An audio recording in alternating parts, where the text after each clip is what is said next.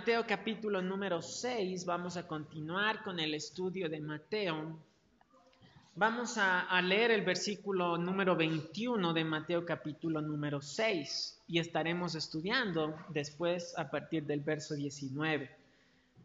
Mateo capítulo número 6, verso 21.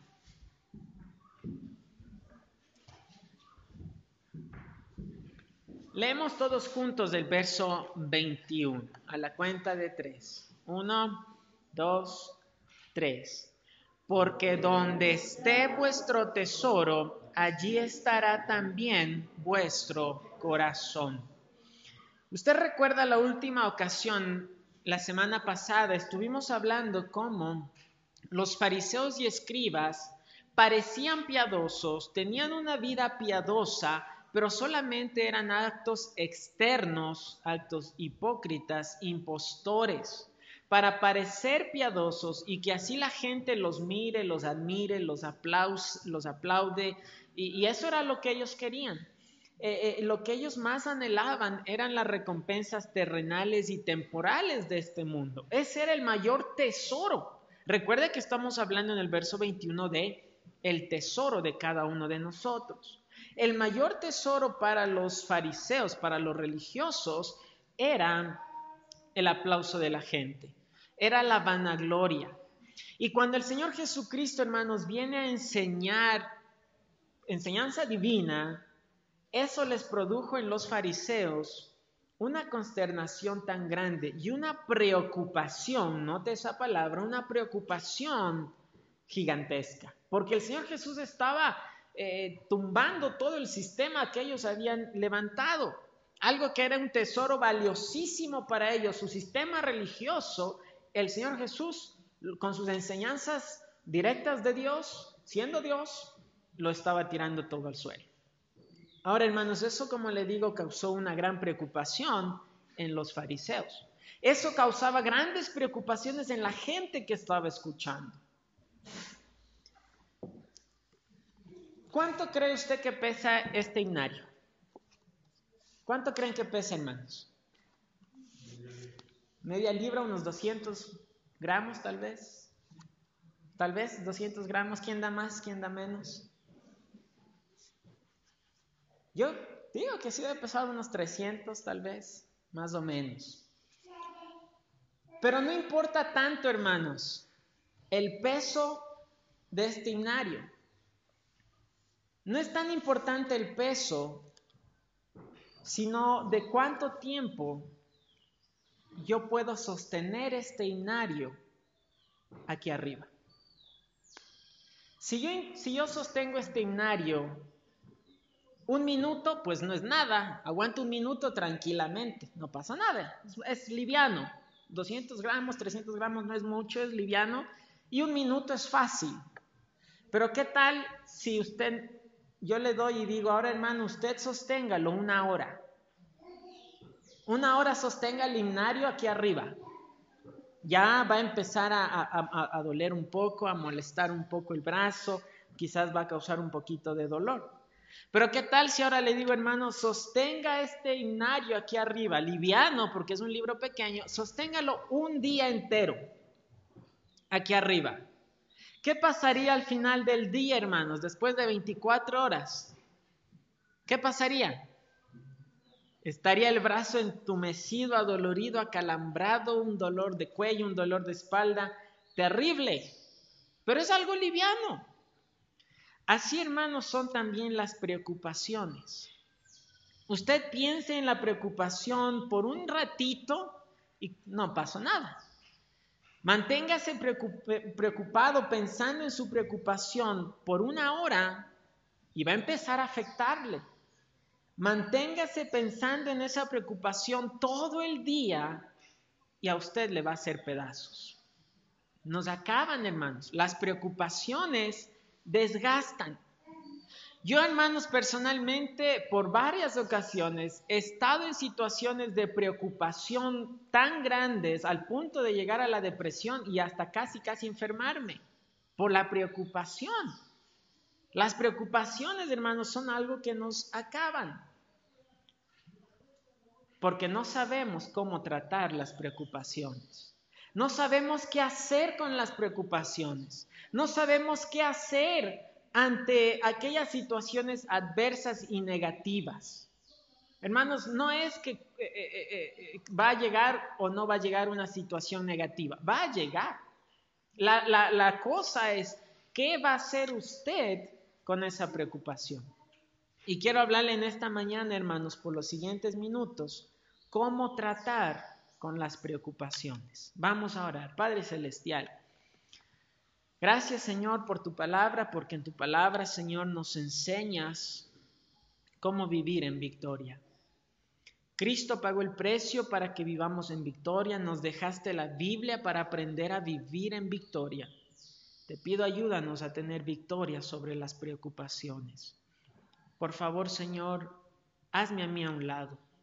Yo te necesito, yo soy inútil, Señor, yo no puedo. Habla tú directamente a nuestros corazones a través de tu palabra. Te pido, Señor, que bendigas a tu pueblo en este día y que tu nombre sea glorificado. Te damos gracias, Señor.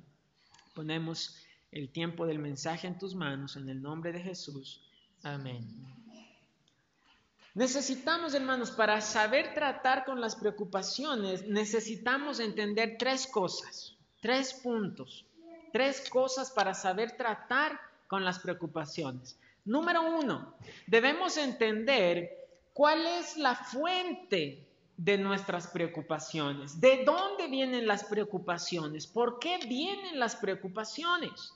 Mira allí en el capítulo 6 del versículo número 19. No os hagáis tesoros en la tierra.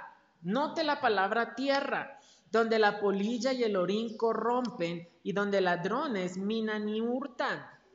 El Señor nos está diciendo, no se haga su tesoro aquí en la tierra. El verso 21 nos dice, porque donde está vuestro tesoro, allí estará también vuestro corazón. Si su tesoro está aquí en la tierra, su corazón va a estar aquí en la tierra.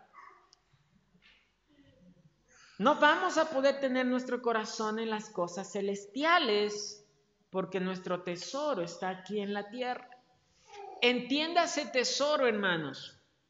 Posesiones materiales, riquezas, terrenos, ganado, cultivos, pero también entiéndase fama, vanagloria, orgullo. Y yo he notado, hermanos, no sé qué opine usted, pero yo he notado que más del 90% de nuestras preocupaciones vienen de fuentes terrenales.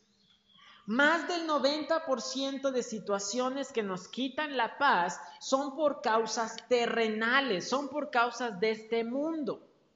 Y, estas, hermano, no son preocupaciones de tipo espiritual, no son preocupaciones eternas, son simples preocupaciones pasajeras de este mundo.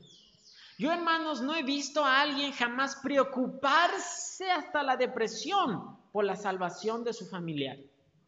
Yo no he visto a alguien preocuparse tanto por el bienestar espiritual de sus hijos, de su familia. Pero sí veo gente que se desespera y se preocupa y se afana por una enfermedad. ¿No es eso algo terrenal? Se preocupa y se afana y se desespera por situaciones terrenales. No, analice más. Yo para poner esto me puse a pensar en mí y dije, ¿cuántas veces me he preocupado? ¿Y por qué me he preocupado? Y todas ellas son situaciones terrenales, terrenales, terrenales, pasajeras, terrenales, cosas de este mundo, cosas de la tierra. Y nos preocupamos por cosas terrenales. Ahora, esto no quiere decir, ah, mi esposa se enfermó. El pastor dijo que no hay que preocuparse allá. No, hermanos. Ah, eh, eh, el pastor dijo que no hay que preocuparse, no tengo para la comida de los niños. Ay, pero eso es algo terrenal, no hay por qué preocuparse. No estoy diciendo que no tenga que preocuparse o, mostrar interés, pero el más del 90% de situaciones que nos quitan la paz son cosas terrenales, son cosas de este mundo. Analice por un instante las preocupaciones que usted tuvo en esta semana. La semana que acaba de pasar, ¿por qué cosas usted se preocupó? Usted estaba preocupadísimo porque no tuvo tiempo de leer su Biblia.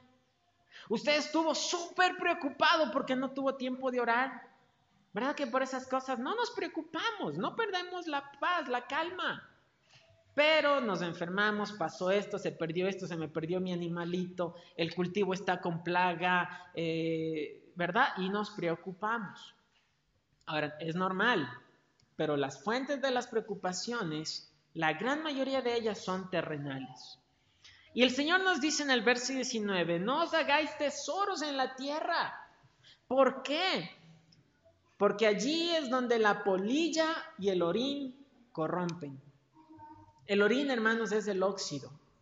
¿Se ha notado que cualquier cosa que usted tenga como un tesoro aquí en la tierra termina desgastándose, pudriéndose, rompiéndose, haciéndose viejo, eh, le entra plaga? Todo aquí terrenal termina acabándose, hermanos. Yo recuerdo hace muchos años, cuando estaba más joven y estaba, este, no estaba en los caminos del Señor y, nos compraron unas zapatillas, unos zapatos. Y esos zapatos a mí, hermanos, me encantaban, eran mis zapatos favoritos. adoraba esos zapatos, eran lindísimos. ¿Sabe qué hice yo con esos zapatos que tanto me encantaban? No los usé. Rápido cogí y los guardé en un lugar. Porque eran tan chéveres que yo decía, no, yo los quiero usar solo en cosas bien especiales o en cosas bien importantes. Y los tenía guardados y guardados y guardados. Quería que los zapatos que tenía se me hagan realmente pedazos para entonces utilizar los nuevos, porque eran lindísimos. Resulta que un día, tiempo después, voy a ver los zapatos que no había usado ni una sola vez y los voy a sacar. ¿Y sabe qué había pasado, hermano? Yo no sé por qué. Quizás era la humedad, yo no sé todos los zapatos tan bonitos, nuevos, estaban descascarándose, dañados. Y yo estaba pensando, no puede ser, por guardarlos no los usé ni una sola vez y están desgastándose y ni siquiera los he usado. Ya están rotos y ni siquiera los he usado. Porque todas las cosas terrenales terminan por dañarse. La polilla, el orín, corrompe. Puede comprarse el carro último modelo, que después de unos 2, 3, 4, 5 años las piezas ya están empezando a oxidarse, empezando a dañarse, empezando a dar problema. Todo lo terrenal termina desgastándose.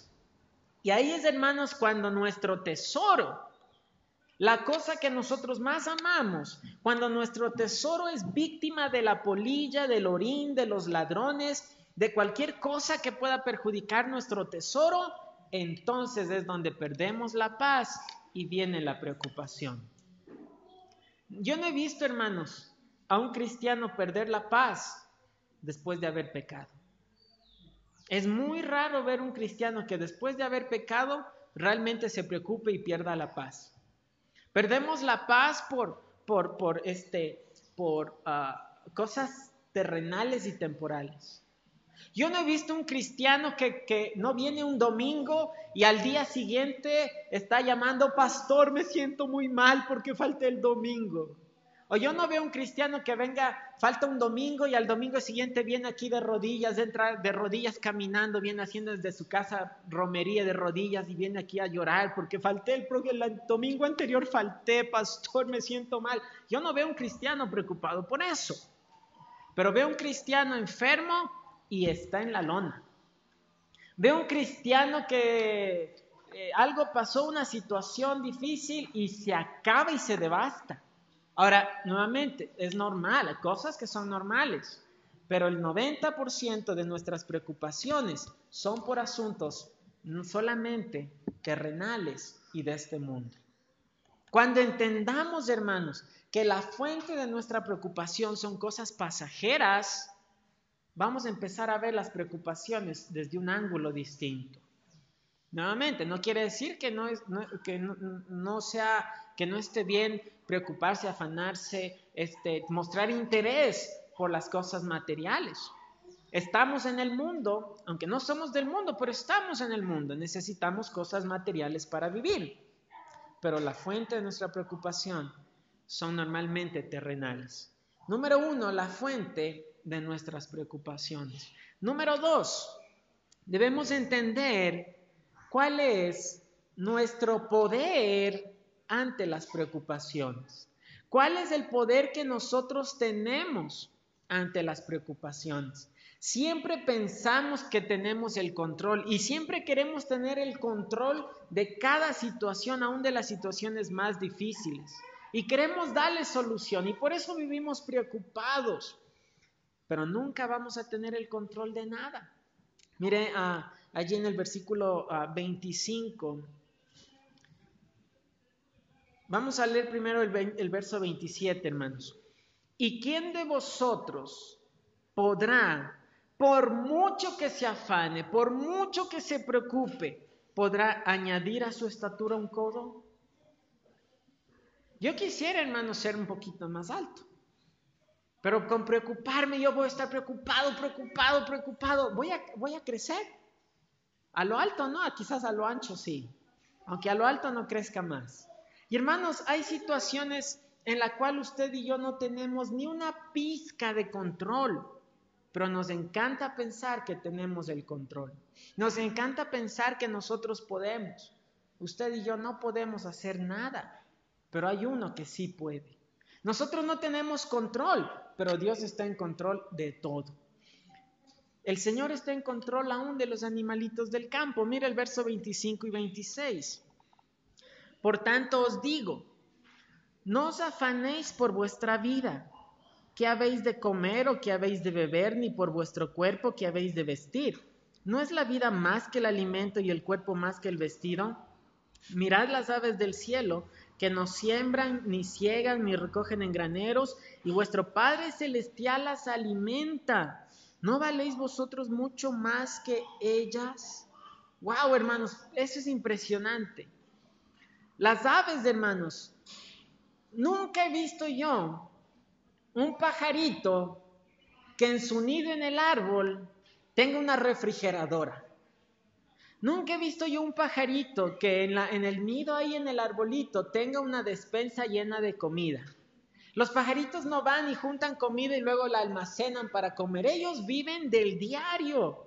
Cada día salen a buscar alimento y cada día el Señor se encarga de darles alimento. Yo nunca he visto, hermanos, a un pajarito preocupado diciendo, ay, ¿qué va a comer mi familia mañana?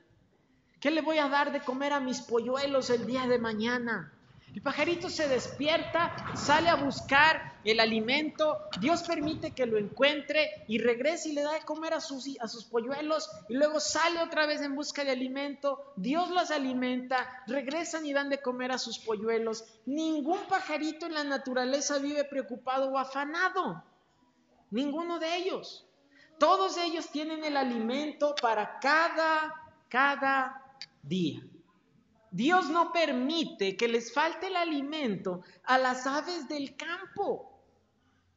Y allí por eso nos dice el Señor en el verso 26, al final dice, ¿no valéis vosotros mucho más que ellas? ¿No valéis vosotros mucho más que ellas?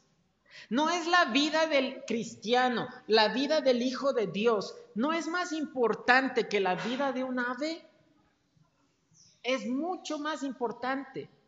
Su vida, su alma, tiene el precio de la sangre del Hijo de Dios. Su vida es tan valiosa que valió el precio de la vida de Jesucristo. La sangre de Jesús se derramó por usted. ¿Acaso no es valioso? Si usted fuera el único, usted hubiese sido la única persona sobre la faz de la tierra, aún así Jesucristo hubiese venido a morir por usted, porque su vida es valiosa. Y si Dios da de comer a simples pajaritos, dice el Señor, ¿acaso usted no vale más? ¿Acaso su vida no es más valiosa? Pero ¿sabe por qué nosotros no nos damos cuenta que nuestra vida es importante para Dios? Porque siempre estamos preocupados por las cosas terrenales. Siempre la preocupación está en las cosas terrenales, cosas terrenales, cosas terrenales, y no nos damos cuenta que Dios ama nuestras vidas y nuestra vida es tan valiosa para Dios que aún decidió sacrificar a su propio Hijo para salvarnos a nosotros. Nuestra vida es valiosa. Hermanos, piensen eso. Por eso veíamos la semana pasada, el Señor Jesucristo no enseñó a orar y diciendo, danos el alimento para eh, el pan de cada mes, dánoslo este mes. El Señor dijo, el pan de cada día, dánoslo hoy.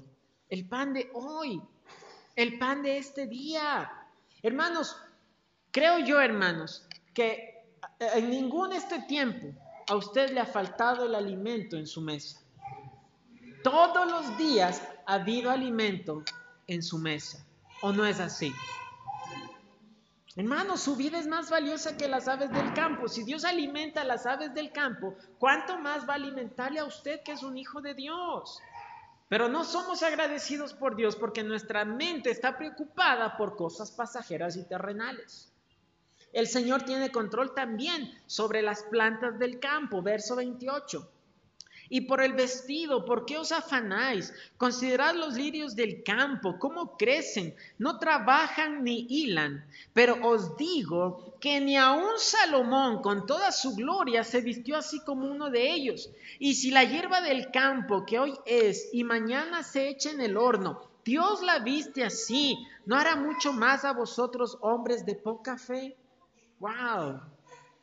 Hermanos, si usted tan solo mirásemos las cosas de la creación, la Biblia dice que Dios demuestra su poder y eterna deidad a través de las cosas creadas, a través de la creación. Póngase usted, hermano, a pensar, cada vez que usted, usted tiene mayor el privilegio de poder estar en el campo, de ir al campo todos los días. Nosotros ya no tenemos ese privilegio de hace unos años pero usted tiene el privilegio de estar en el campo a diario. Póngase usted a mirar nada más esas florcitas que para la agricultura son mala hierba. Esas florcitas que, de espinos que a veces hay, que, que uno se le pega a los pantalones, a los zapatos. Póngase a pensar y por un instante deténgase a mirar esa florcita que es una plaga en la naturaleza. Cuán preciosa es, porque Dios la hizo. Y el Señor dice, esas florcitas, esas plantas en el campo, ellas no se preocuparon por irse a comprar su ropa, ellas no se preocuparon por estar a la última moda, ellos no se preocuparon porque ya el zapato tiene un hueco. Dios las vistió así tan precioso, al punto de comparar que ni aun Salomón, el hombre más rico sobre la faz de la tierra y de la historia de la humanidad, ni él se vistió tan majestuosamente como una flor del campo. Salomón, hermanos, tenía un trono donde se subía por seis gradas, un trono de marfil, hermanos, un material carísimo, cubierto de oro, con, leones labrados ahí en cada, en cada eh, eh, peldaño, y, y un trono, hermanos, de oro impresionante. ¿Y usted se imagina qué vestimenta habrá tenido Salomón? Hermanos, Salomón, wow, hermanos. ¿Se imagina usted, hermana, cuál habrá sido la vestimenta de las 700 esposas y 300 concubinas de Salomón? Y ahí con ungüentos y perfumes al escoger y, y con todo ese esplendor y riqueza, Salomón no pudo compararse ni siquiera con una flor del campo. Y Dios dice, Dios dice, y si la hierba del campo, verso 30, que hoy es, y mañana se echa en el horno. Dios la viste así. ¿No hará mucho más a vosotros, hombres de poca fe? Esas florcitas, hermanos, que, que, que tan bonitas en el campo que para nosotros son mala hierba y son una plaga, y ahí vamos con, ¿verdad? Y le metemos herbicida y se secan, hermanos. Se secan. A veces hasta se queman. Y si esas florcitas Dios las viste tan majestuosamente. Dice, dice aquí el Señor, ¿no hará mucho más a vosotros, hombres de poca fe? Hermanos, esto, esto, el sujeta, sujeta corbatas, es lo único que yo tengo encima que yo he comprado. Lo único, esto, vale menos de dos dólares. Esto. El resto, hermanos, todo ha sido un regalo del Señor. Hermano, Dios provee. Dios provee, pero yo veo gente, hermanos, y aún cristianos, que, que, ya eh, eh, sus zapatos ya no están a la moda. Ya esos zapatos pasaron de moda. Ay, que necesita, ¿verdad?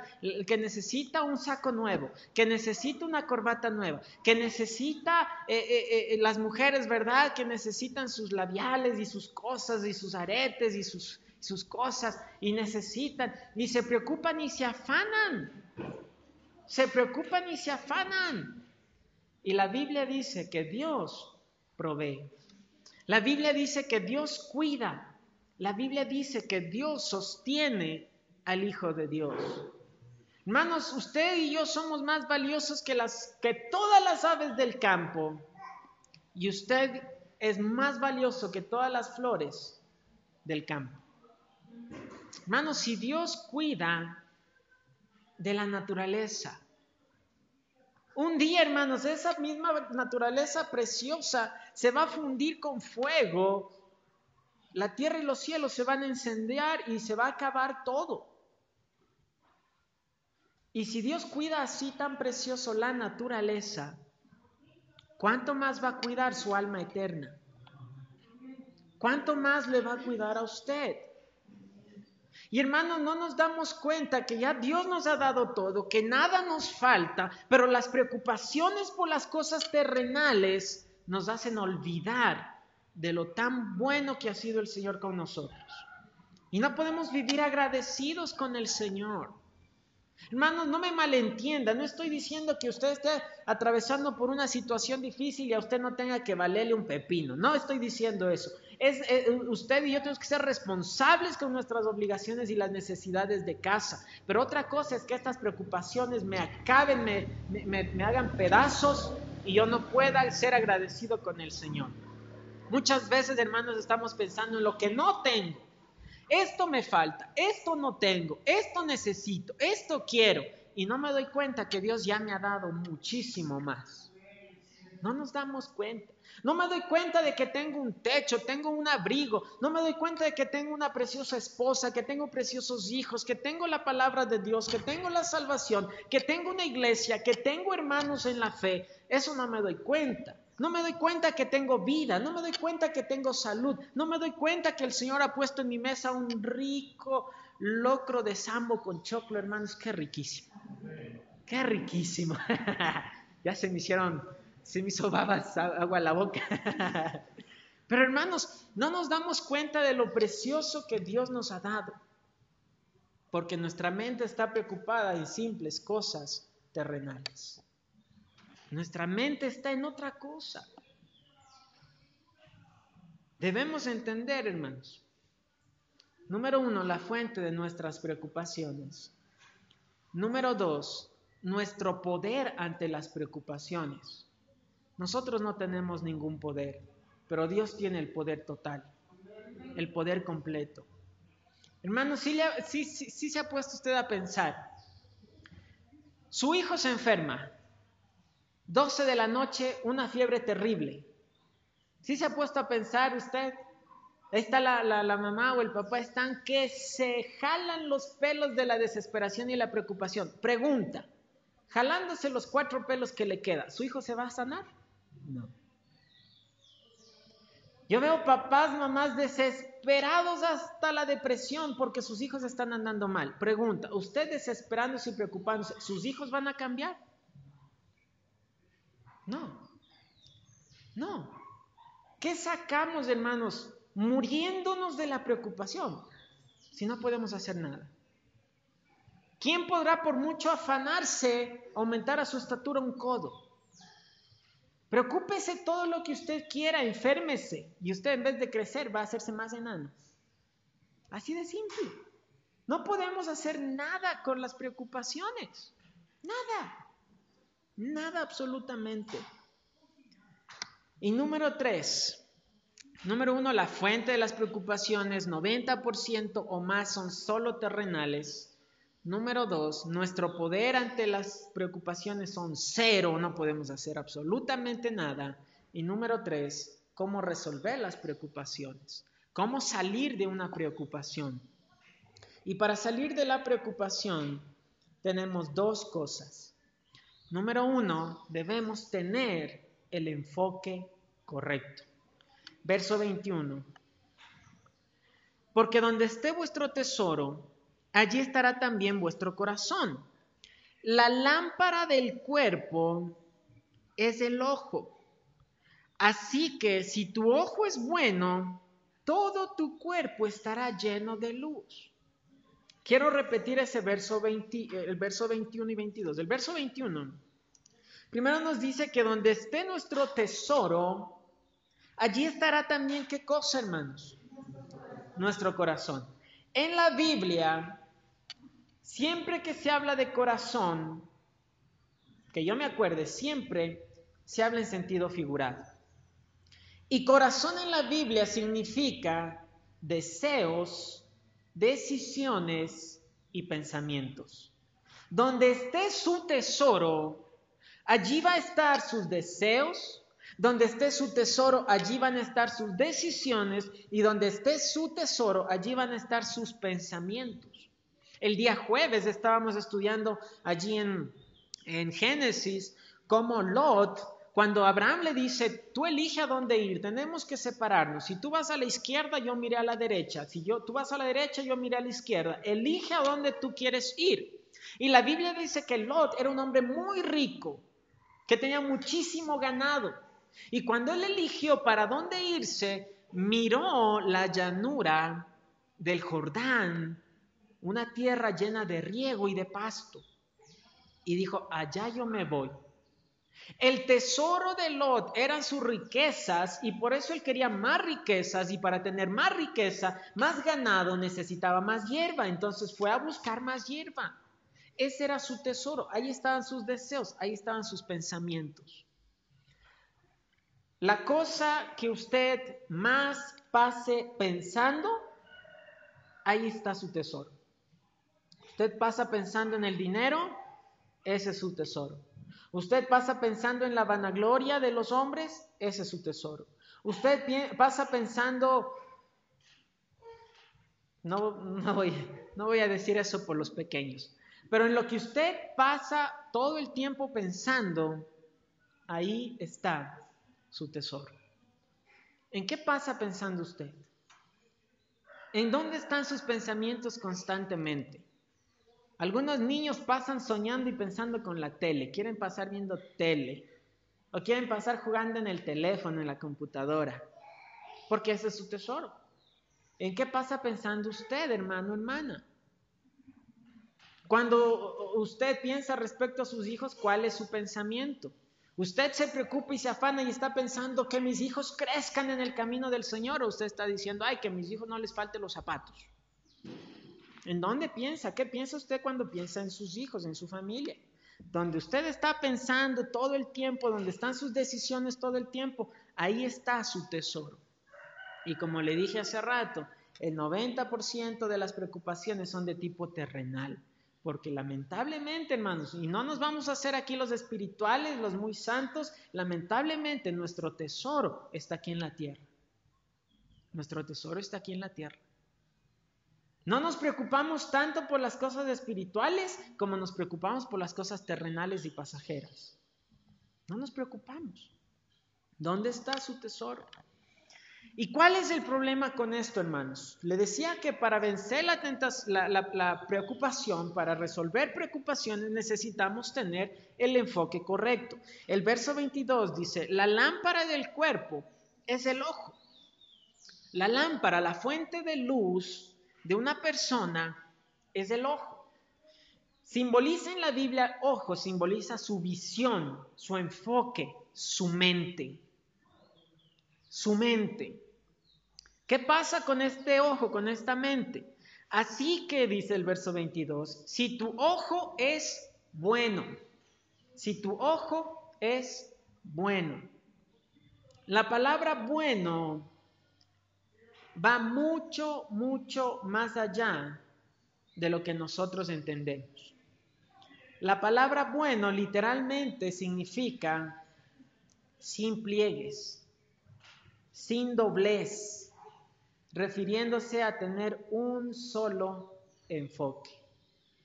Si usted, su mente, su vista, su visión, sus ojos tienen un solo enfoque, tiene una sola meta, dice la Biblia, que todo su cuerpo estará lleno de luz. ¿Cuál es el enfoque en su vida? ¿Cuál es el enfoque en su vida? ¿Sabe que los cristianos no tenemos un solo enfoque? La Biblia dice que si tu ojo es bueno, bueno significa un solo enfoque, una sola meta. ¿Sabe que los cristianos no tenemos una sola meta? ¿Sabe que lamentablemente somos, como se dice ese dicho, verdad? Un pie en el mundo, un pie en la iglesia. Y por eso no tenemos un solo enfoque. Por eso no podemos estar enfocados completamente en la palabra de Dios, en las cosas de Dios. Porque normalmente tenemos dos enfoques. Y la mayor parte de nuestro enfoque tiene las cosas de este mundo. Por eso dice el verso 23. Pero si tu ojo, tu vista, tu visión, tu mente es maligno, todo tu cuerpo estará en tinieblas. Maligno significa malvado, pero también habla de la inevitable miseria que acompaña el mal. Habla de miserias. Normalmente, hermanos, por no tener nuestro enfoque, nuestra mente, nuestra meta, nuestra visión en Dios, lamentablemente sufrimos miserias. Cantábamos, ya tengo la victoria. Pero yo siempre pregunto, ¿cuántos son los cristianos que viven en victoria? Cristo vino para hacernos más que vencedores y yo me pregunto, ¿cuántos realmente han vencido? Pablo dijo, he, acabado la carrera, he, guardado la fe, he tenido la victoria. Yo me pregunto, ¿cuántos cristianos hoy en día viven así? Cristo vino a ofrecer una vida más abundante y yo me pregunto, ¿cuántos cristianos realmente viven más abundante, más excelentemente, una vida más dichosa, una vida mejor? ¿Cuántos? Y no estoy hablando de riquezas, pero estoy hablando de paz y de armonía espiritual. ¿Cuántos? Manos, sobran los dedos de una mano para decir este cristiano, este, este, este, este, ya, ya se me acabaron las opciones. Y yo no entro aquí. Hermanos, porque necesitamos entender que si no tenemos el enfoque correcto en nuestras vidas, que si nuestro enfoque no está puesto en Dios, lo que la Biblia dice que nos queda es inevitablemente miseria. Y esas son las preocupaciones. Hermanos, qué triste gente que por la preocupación tiene que ir al psicólogo. Por la preocupación tiene que ir al psiquiatra, que por la preocupación tiene que andarse tomando pastillas para la depresión, pastillas para poder dormir, eh, tienen que andarse metiendo cosas al cuerpo porque su cuerpo anda todo como una taza de café, todo nervioso. Necesitamos, hermanos, entender que mientras nuestro enfoque no sea el Señor, las preocupaciones van a acabar con usted. Verso 24. Ninguno puede servir a dos señores. ¿Por qué? Porque o, aborrecerá al uno y amará al otro, o estimará al uno y menospreciará al otro. No podéis servir a Dios y a las riquezas. La palabra servir no nomás es servir. La palabra servir aquí, en, este versículo, significa ser esclavo. Ser esclavo. Nadie puede ser esclavo de dos señores. Para nosotros no tiene sentido mucho, pero para los tiempos del Señor Jesús sí. Un esclavo, hermanos, en ese tiempo era propiedad, pertenencia de una persona. Le pertenecía a esa persona. Si usted era esclavo de alguien, era como ser una silla usted le pertenece. O yo puedo ir a, su casa y decir, hermano, esta mesa es suya y mía. Esta semana usa usted, la otra semana uso yo. Usted no va a estar contento porque esa es su mesa. Nadie puede ser esclavo, siervo de dos señores. Pregunta, ¿a quién usted se ha rendido como esclavo? ¿Usted se ha rendido como esclavo delante de Dios o se ha rendido como esclavo delante del mundo? No podemos ser siervos de dos señores. Pero usted y yo ahorita mismo somos siervos de alguien. La pregunta es de quién. ¿Es usted esclavo, siervo de Dios? ¿O es usted un siervo, esclavo de este mundo? ¿De quién? No puede decir hay de los dos, no puede. Solamente de uno. Y no se puede ser siervo de dos señores porque la Biblia dice o aborrecerá al uno y amará al otro o estimará al uno. La palabra estimar significa aferrarse con firmeza. ¿Está usted aferrado con firmeza a Dios?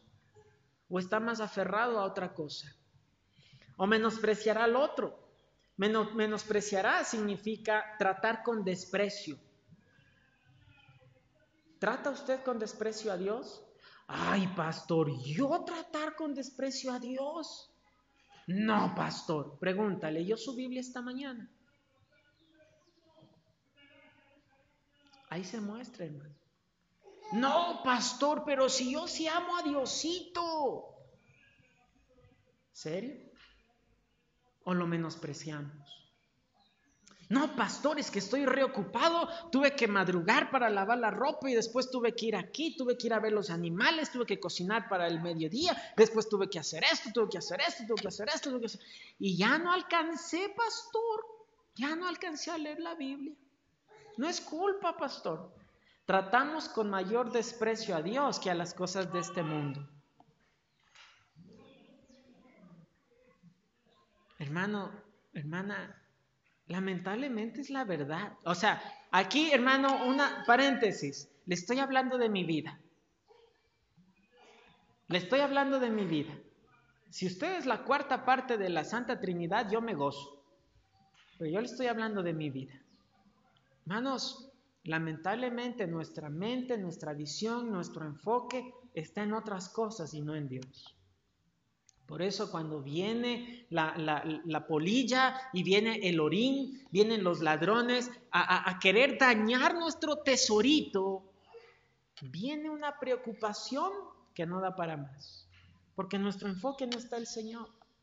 Yo hermanos me, indigna ah, ya viene Navidad, hermanos, y, a mí, de, verdad, hermanos, yo me asombro, yo me, admiro yo personalmente, hermanos, no estoy de acuerdo con Santa Claus porque digo, ¿qué, tiene que ver con, la con Navidad? Navidad es el nacimiento de Cristo. ¿Qué tiene que ver el viejito gordo barbudo con la Navidad? Para mí nada.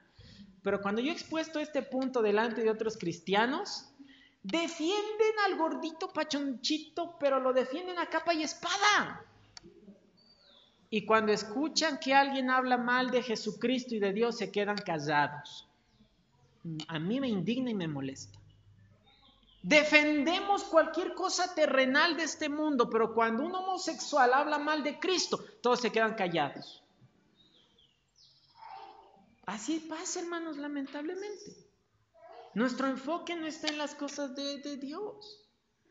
Y por eso viene una preocupación, viene una situación difícil y nos volvemos una, un, un saco de nervios, temblando, desesperados, sin saber qué hacer. Ninguno puede servir a dos señores porque aborrecerá al uno, amará al otro, estimará al uno y menospreciará al otro. No podéis servir a Dios y a las riquezas. Literalmente en griego la expresión dice, no podéis servir a Dios y a Mamón. Mamón era la personificación idolátrica de las riquezas, el Dios de las riquezas. El Señor Jesús está diciendo, no puede usted servir al Dios verdadero y al mismo tiempo ser idólatra sirviendo al Dios de las riquezas. No puede. Pero nomás eh, no quiere hablar de riquezas, sino de todo aquello que usted confía para su sustento. Hay cristianos que en lugar de confiar en Dios para su sustento, confían en su jefe. Y si el jefe le dice que el domingo tiene que venir a trabajar, pues ni modo, pastor. No hay tiempo para ir a la iglesia el domingo, no, eh, eh, el jueves no puedo ir porque el patrón me llamó a trabajar.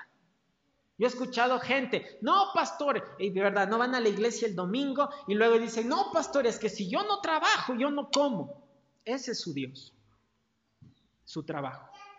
Ahora, no me malentienda, la Biblia dice que tiene que ser un buen trabajador, excelente trabajador, diligente, honesto, sincero, que llega a la hora a tiempo y que sale, no sale antes, sale a tiempo también. Tiene que ser un buen trabajador, pero el problema es cuando el trabajo se convierte en su Dios. Algunos confían en sí mismos para su sustento. Hermanos, si supieran que usted puede tener el mejor trabajo del mundo, el mejor sueldo del mundo, que si usted se enferma y no puede trabajar, no le sirve de nada. Que si no es por Dios que le da la fuerza, la salud, usted no hace nada, aunque tenga el mejor trabajo del mundo, aunque tenga el mejor salario del mundo.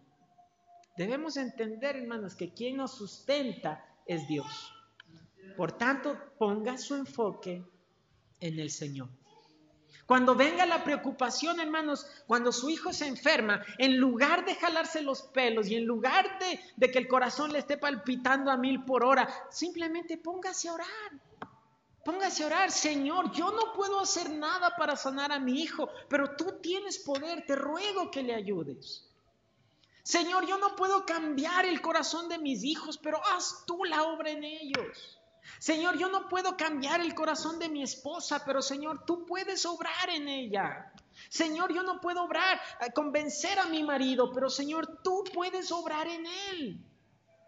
Hermanos, no podemos hacer más.